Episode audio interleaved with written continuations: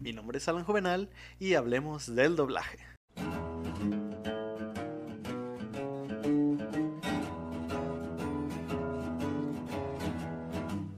Antes que nada, quiero mencionarles algo. leí varios comentarios en mi anterior video de YouTube diciendo que mi fondo se veía un poco sobrio, insaboro, X, aburrido. Y la verdad, pues estamos en cuarentena, no estoy en mi casa, estoy en casa de mi abuela. Aquí estoy pasando la cuarentena. Y en mi casa, en mi departamento donde yo vivo, ahí sí tengo pósters de películas, mis figuras de Star Wars, mis libros, mis películas, un montón de cosas que podría utilizar como un fondo. Sin embargo, tuve la oportunidad de ir a mi departamento por unos cuantos pósters para adornar mi, mi espacio. Traje, por ejemplo, este de Jojo Rabbit, este de Gretel y Hansel, traje uno de Doolittle pero, ¿cuál fue mi sorpresa? Que cuando intenté montarlos en esa pared, la pared tiene una especie de, textura por la pintura con la que fue hecha, que por más que intenté pegarlos, no se pudieron adherir a la pared. Y dije, ok, puedo utilizar cinta canela, pero la verdad eso arruinaría mis pósters y son pósters de películas que me encantaron mucho ver este año bueno, excepto Doolittle, Doolittle no la he visto, pero Jojo Rabbit y Gretel y Hansel son películas que me encantaron y dije, eh, como para arruinarlos por cinta canela, para utilizarlos en un fondo que sé que no voy a estar aquí toda mi vida porque sé que la cuarentena va a terminar pronto, eso espero. Dije, eh, no vale la pena dañar mis pósters, así que pues, este es el fondo que tengo. Creo que por ahí tengo un trabajo de Ralph el Demoledor, pero tengo que buscarlo. Es un trabajo de la universidad que hice hace unos cuantos semestres. Pero bueno, habiendo dicho esto, entremos en materia. El doblaje. Y antes de hablar del doblaje, hay que hablar un poco de historia. Hace aproximadamente 80 años, Hollywood intentó masificarse. Perdón si se está sí hay mucho brillo en mis lentes, pero es que aquí enfrente tengo las luces de mi estudio. Pero bueno, Hollywood intentó masificarse, llegar a la mayor cantidad de gente, no solo en Estados Unidos, sino también en todo el mundo. Y eh, en el caso de México, que es uno de los países con, con una mayor potencia en el, en el doblaje, la gente no sabía leer, ir al cine era para un, un nivel, gente con un nivel socioeconómico alto o medio alto. Y la gente que no sabía leer, pues no podía tener acceso a un acceso tan sencillo. Sin embargo, pues querían que el cine llegara a muchas más personas. Querían que, al fin de cuentas, el cine es un negocio. Eh, no, el cine es tanto un medio artístico como un medio, mm, un negocio. Entonces, ¿qué dijeron? Hay que encontrar un modo de que las personas puedan disfrutar el cine. Y fue cuando alguien dijo, hey, ¿qué les parece si así como hay personas que le ponen su voz a personajes animados, existen personas que le pongan su voz a personajes interpretados por actores de verdad? Y fue entonces cuando se creó el doblaje. Y ahora demos un time skip, un salto temporal al año 2000. Hace 20 años, aquí en México, eh, la el, se me fue la palabra, la Secretaría de las Artes y Ciencias Cinematográficas en el año 2000 intentó proponer una nueva ley, una ley que decía que en México solamente las películas dirigidas hacia un público infantil y los documentales de carácter educativo tenían que ser por fuerza exhibidos con doblaje. Ay, ay, Dios mío, el gallo. Ay, ay, ay. Bueno, tenían que ser exhibidos con doblaje. Cualquier otra película que llegara a México, no, tenía que llegar en su idioma original. ¿Qué fue lo que pasó? La gente pusieron esa votación y que decidieron no, rechazada, bateada. A nadie le interesó esa ley. Sin embargo, el año pasado, con Morena, decidieron proponer que esa ley pudiera existir de nuevo. Y no solo eso, cuando el Senado decidió que era una ley muy estúpida y que no, no podía ser, proponen otra cosa, porque la gente se empezó a quejar diciendo, es que cómo es posible que, que vayan a quitar el doblaje, ¿Cómo es posible que las películas no lleguen dobladas? El doblaje es una parte, es un patrimonio cultural. Estoy parafraseando lo que vi de los comentarios que vi en redes, pero ¿cómo es posible que quieran desprestigiar a un medio tan a un medio artístico tan importante como es el doblaje, etcétera, etcétera, etcétera?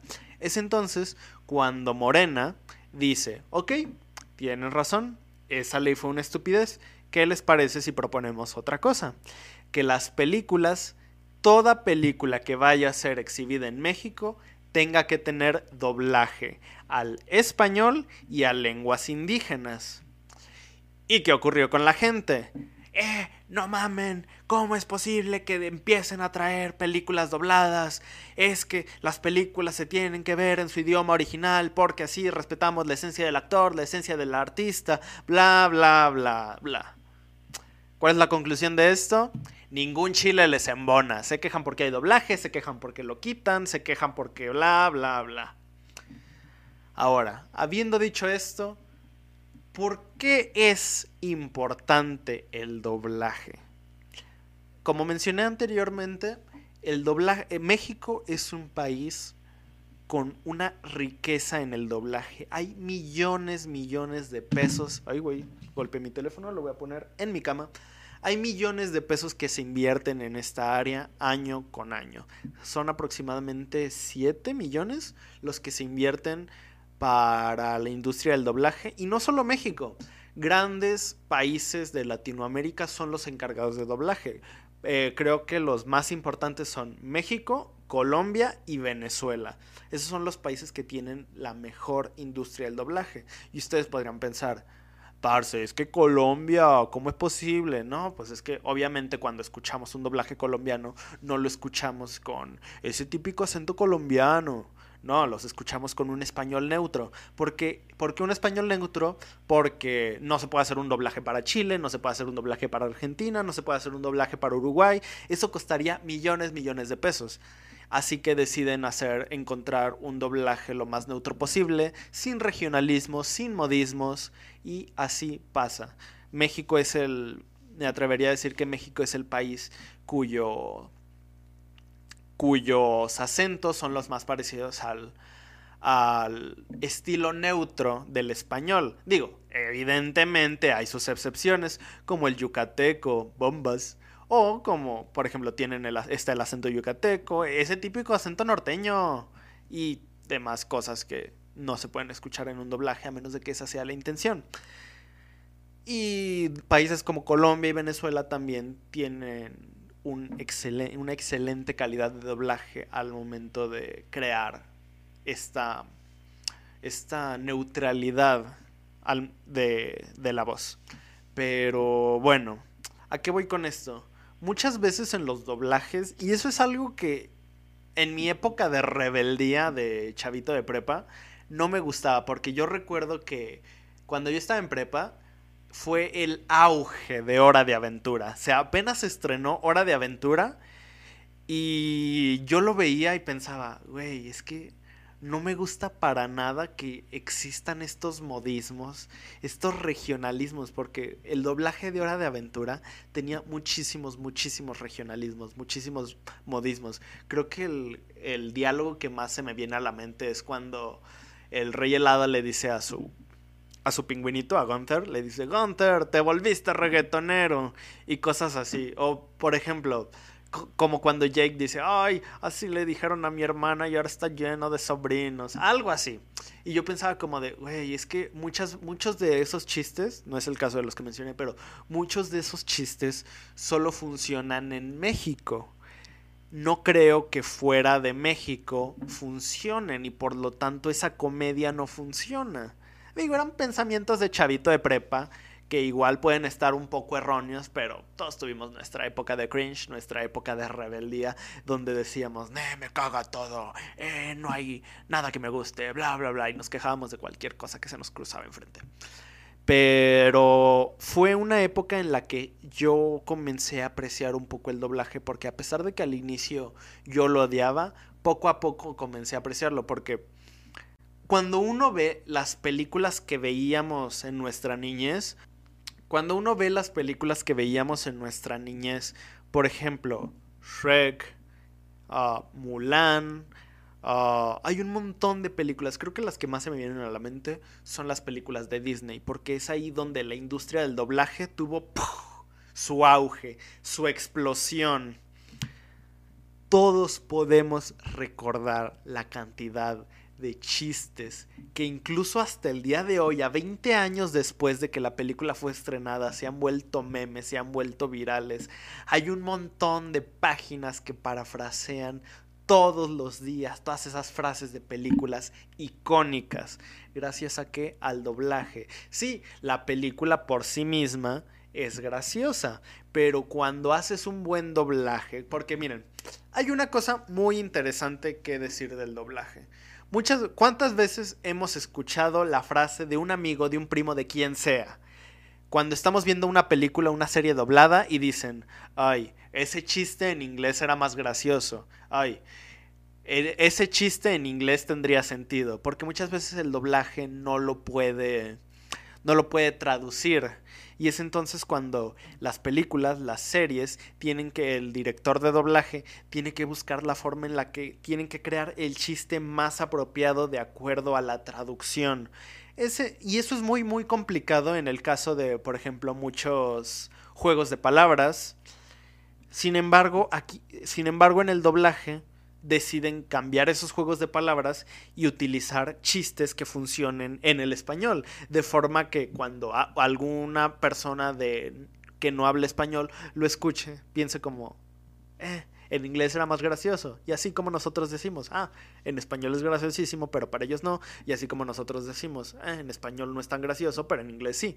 Tenemos que encontrar esa, esa ¿cómo decirlo? Ese punto medio. Sin embargo, yo creo que un buen doblaje es aquel que logra mantener la esencia del chiste o de lo que se quiere decir utilizando las palabras menos diferentes. Sin embargo, hay buenos doblajes donde, por ejemplo, en el caso de Pokémon, un programa que también fue muy, es muy, muy querido por toda la gente de Latinoamérica por el caso del doblaje del personaje de James, o mejor conocido como James MMS. Otro caso del doblaje. De hecho, dato curioso, la empresa que doblaba Pokémon, cuando se enteró de todos estos regionalismos, como cuando decían, ah, es que cómo, cómo, iba el himno de lo, del equipo Rocket, era y más vale que teman, para proteger al mundo de la devastación y unir a los pueblos dentro de nuestra nación. Jesse, James Denunciando la, la verdad y el amor. Y expandir nuestro reino hasta. Y de repente James decía: expandir nuestro reino hasta. Ah, no sé. Tepito. Expandir nuestro reino hasta Tepesalá cosas así. De repente decía regionalismos que cuando nosotros lo veíamos en la tele pensábamos, ah, qué gracioso, mencionó el estado donde yo vivo. Ah, qué genial. Por ejemplo, recuerdo un meme, digo, yo vivo en Aguascalientes, el estado más olvidado por toda la República, excepto cuando hay feria. Y yo pensaba como de, güey, jamás mencionan Aguascalientes en las noticias, jamás graban una película en Aguascalientes. Creo que nomás hay una película conocida y es la de Abel, la que hizo Diego Luna. Y siempre, durante toda mi infancia pensé, nunca mencionan Aguascalientes en las noticias, ni para algo bueno ni para algo malo, nomás lo mencionan cuando hay feria. Y de repente yo recuerdo que hay un capítulo de Malcolm donde está Otto, el dueño de la granja, y empieza a llorar y de repente dice, ah, la feria de San Marcos, del Merito Aguascalientes. Y yo recuerdo que cuando vi eso pensé, no es que chido, mencionaron Aguascalientes, eso está muy chingón. O sea, son esos pequeños detallitos del doblaje que te hacen apreciarlo. Pero bueno, me salí del tema un poco. Cuando la empresa de doblaje de Pokémon se enteró de que hacían este tipo de regionalismos, le dijeron al director de doblaje, ¿sabes qué? No nos gusta que hagas este tipo de cosas, queremos que sigas el guion o la estructura de lo que está diciendo el personaje al pie de la letra. Y es por eso que en las temporadas las últimas temporadas ya no existen este tipo de... Si escuchan el lema del equipo Rocket es el mismo y el mismo y el mismo en cada episodio. Ya no tiene estas variantes. Y eso, no sé, como que algo que le aportaba muchísimo al doblaje, lo terminaron por quitar simplemente por seguir la estructura. Que es que es una opinión muy diversa porque por un lado está bien que respeten la esencia de, de la narrativa del guion original de la serie que estamos viendo, pero por otro lado le están quitando ese enriquecimiento cultural a, al doblaje. Ahora bien, hay algo que quiero mencionar porque es muy importante decir al momento de hablar del doblaje. Cuando se hace doblaje muchas veces, y yo soy de ese tipo de personas que tienen este pensamiento, muchas veces si vamos a ver una película, generalmente siempre la queremos ver en el idioma original. ¿Por qué? Porque muchas veces... No, no, esperen, antes de hablar de esto, perdón por ir un poco... Es que tengo demasiados puntos en la cabeza. Pero... ¿A qué iba con eso del enriquecimiento, enriquecimiento del doblaje? No sé si se han dado cuenta. Tomemos por ejemplo Disney, porque es la mayor productora de películas animadas del mundo. Y hablando solamente de películas animadas. ¿Cuántas películas animadas han hecho últimamente? Aproximadamente son dos o tres por año. ¿Pueden recordar frases icónicas de la película?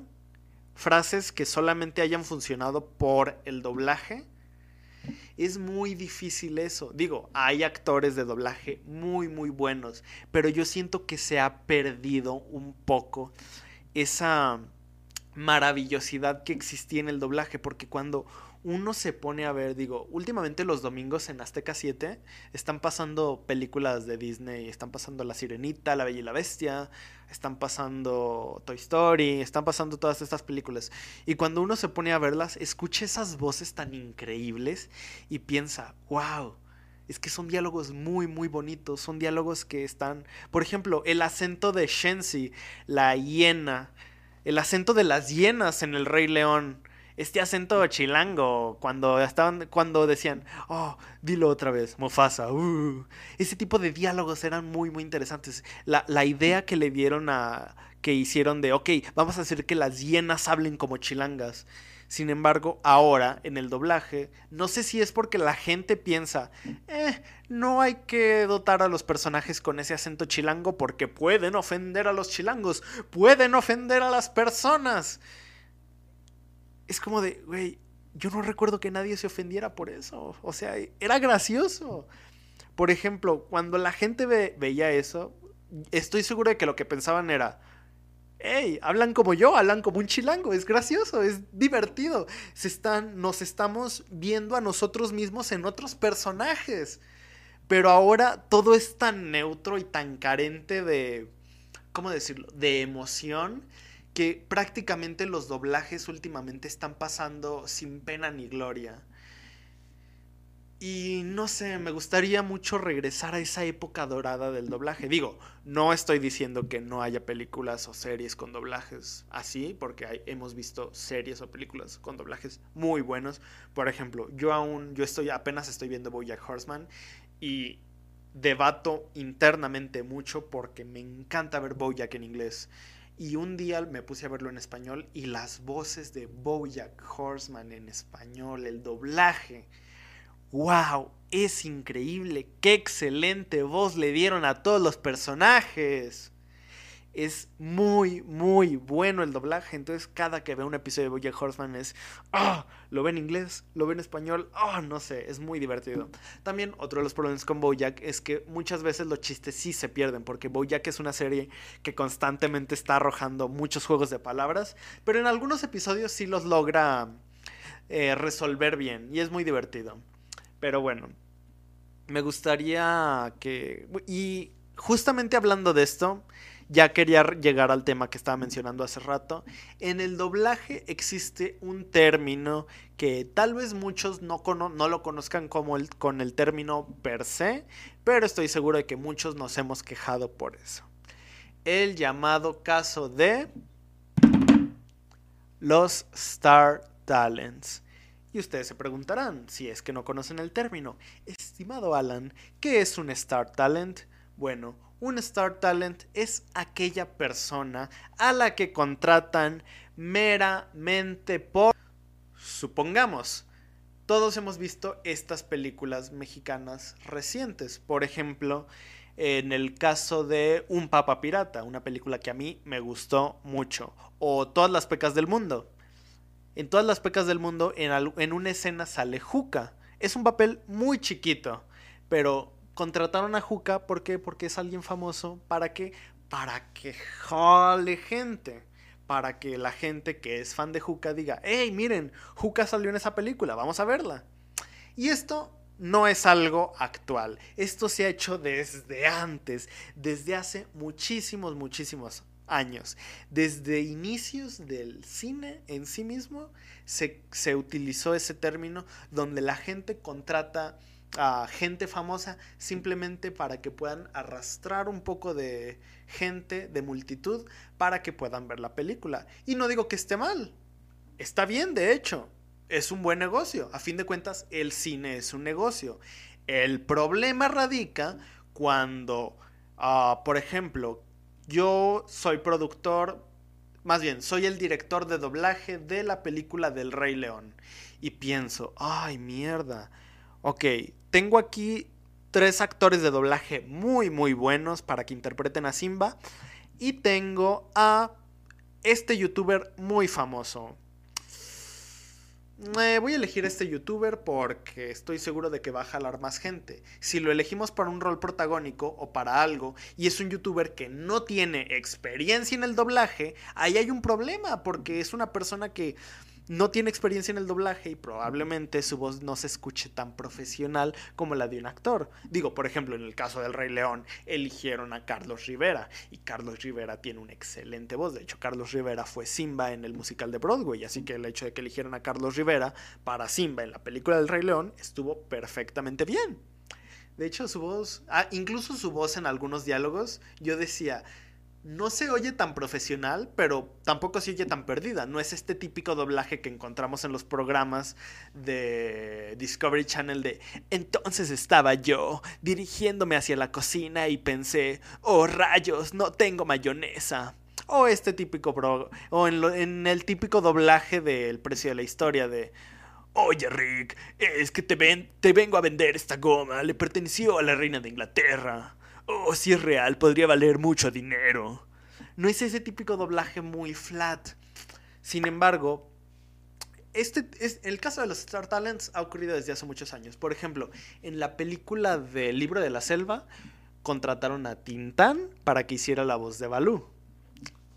No tengo ningún problema con eso, porque Tintán es un actor y era alguien experimentado. O sea, ahí mataron un pájaro, dos pájaros de un tiro. Contrataron un Star Talent, alguien que podía jalar gente, y al mismo tiempo contrataron a alguien que tuviera una voz muy experimentada. Fue un caso perfecto. Por ejemplo, en el caso del Rey León, eligieron a Kalimba para que fuera la voz de Simba. Jaló gente, buena voz, buena interpretación, perfecto. En el caso de La Sirenita, en ese entonces el actor Demian Bichir, que era uno de los actores más grandes de México en esa época, más bien no más grandes, más importantes de México, con la, una carrera artística muy, muy importante, dijeron, hey, que, la, que Demian Bichir sea la voz del príncipe Eric en La Sirenita y la voz del chef, se me fue el nombre del chef. Y entonces dijeron, hey, Demian Bichir va a ser dos personajes. Tiene la versatilidad, tiene la capacidad para interpretar distintas voces, es un actor muy bueno, va a jalar gente porque es Demian Bichir, dos pájaros de un tiro. Pero de repente encontramos el caso de la película de Bob Esponja, cuando contrataron al Wherever Tomorrow Crew para hacer las gaviotas. Y uno lo escucha y es como de, güey, por alguna razón no escuchas a los personajes, escuchas a Wherever Tomorrow y a todos sus amigos. ¿Qué otra cosa? En las Tortugas Ninja contrataron a Wherever Tomorrow y a Alex Montiel para que hicieran a los villanos principales de la película, a Rocksteady y Bebop. Y ojo, yo no digo que esté mal. El problema es que muchas veces cuando los eligen le dan uno o dos meses de preparación en el doblaje y ni siquiera se nota que estén preparados. Digo, si yo fuera director de doblaje de verdad, haría lo más que pudiera para decirle, oye, ok, sé que no tienes experiencia en el doblaje, pero mira, vamos a meterte a clases, vamos a, vas a tener un coach profesional, tienes que entrenar muchísimo. Eso es algo muy importante. Digo, esto lo he aprendido yo porque actualmente estoy estudiando en una escuela de locución, así que entiendo toda la labor física que es poder trabajar tu voz y eso. Pero en verdad, en el doblaje actual, cuando, cuando, cuando contratan estos Star Talents, se nota que no le dan la preparación suficiente. Y digo, yo estoy a favor de que contraten estos Star Talents, pero en verdad lo que la industria necesita es, ok, si los van a contratar, al menos denle la preparación, porque muchos de ellos no saben trabajar en ese ámbito. Si los van a, contratar, está bien, pero el problema es que, ok, si te voy a contratar, te voy a contratar también a alguien que te ayude a prepararte, que te ayude a trabajar tu voz. Ah, pero bueno, ya hablamos mucho del doblaje. Como conclusión, porque esto ya va a durar media hora, el doblaje es bueno, el doblaje es necesario. Yo vivo con mi abuelita y mi abuelita es una persona que ya tiene 103 años, tiene una edad muy avanzada y no puede leer tan rápido los subtítulos. Tengo una tía a la que quiero mucho y ve todos mis videos. Te mando saludos hasta Guadalajara, tía. Otra vez, otro besote. Que no ve bien y tiene que ver las películas dobladas. Y así como hay mucha gente que se queja del doblaje, hay que darnos cuenta de que el, cine es para todos.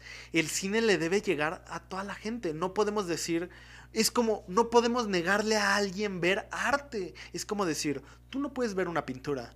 Tú no puedes ver esta escultura, tú no puedes ver las grandes edificaciones, no, el cine es para todos, todos podemos disfrutar. Recordemos cuando éramos niños y nos llevaban a ver una película y pensábamos, ay no, con letritas no, en inglés no, mejor hay que verla en español. ¿Por qué? Porque de niños no podíamos leer tan rápido. Yo recuerdo que empecé a ver películas subtituladas en el cine como hasta los 9, 10 años, porque la verdad, yo era muy lento para leer. Digo, ahora leo en putiza. Todavía incluso veo, películas con mi mamá y me dice, ay, ¿a poco estás leyendo tan rápido los subtítulos? Y le digo, sí, ya, pues ya me acostumbré. Pero cuando era niño, no. Y de repente, un niño, por ejemplo, yo de niño fui a ver Troya. mi mamá me llevó a ver Troya al cine, la vi en inglés y no la disfruté. Hasta después de un tiempo, mi mamá la compró en DVD, la vi en español y dije, wow, qué película tan chingona es Troya. Y hay que pensar en la gente que, no puede ver. Hay que pensar en los invidentes. ¿Cómo van al cine? Ellos tienen que escuchar la película. Digo, afortunadamente Netflix también tiene una opción para que la gente que no puede ver tiene esta opción de audio descriptivo, donde al mismo tiempo que hablan los personajes, eh, la televisión te está diciendo, entonces el personaje se dirige a la cocina, entonces el personaje está triste, cosas así, para las personas invidentes. Así que el doblaje es importante, y es algo que no debería dejar de existir, porque ayuda a que el cine llegue a la mayor cantidad de gente y eso es lo más importante. Porque aparte, muchas veces he escuchado, he visto un montón de gente en Twitter que decía, se quejaba con Hulu por la película de Parasite. Le decía, nah, la película debe estar doblada. ¿Cómo vamos a ver películas que se tienen que leer? ¿Cómo vamos a ver películas en otro idioma? Es como de, güey, está bien que esté doblada, pero también no te cierres y ve películas en otro idioma. Digo, afortunadamente nosotros vivimos en México y la mayor productora de cine a nivel mundial es Hollywood y vemos un montón de cine en inglés y no nos quejamos por eso, pero un país tan cerrado como Estados Unidos, quejándose de eso, es algo muy preocupante, pero hablaré de eso en otro podcast, porque esto ya duró mucho y ya se me está secando la boquita, ya tengo mi botella de agua y no me quiero parar por ella hasta que termine este podcast, así que esta fue mi opinión acerca del doblaje. Este fue el podcast de hoy. El día de hoy no quise hablar de una película o de una serie. Quise hablar, quiero que estos podcasts sean de temas que nos puedan enriquecer a todos y generar un debate. Así que este fui yo hablando del doblaje, la importancia, la historia, los pros, los contras. Y esto fue todo. Mi nombre es Alan Juvenal, este es Cine Club y este fue el podcast acerca del doblaje. Nos vemos o nos escuchamos la próxima. Adiós.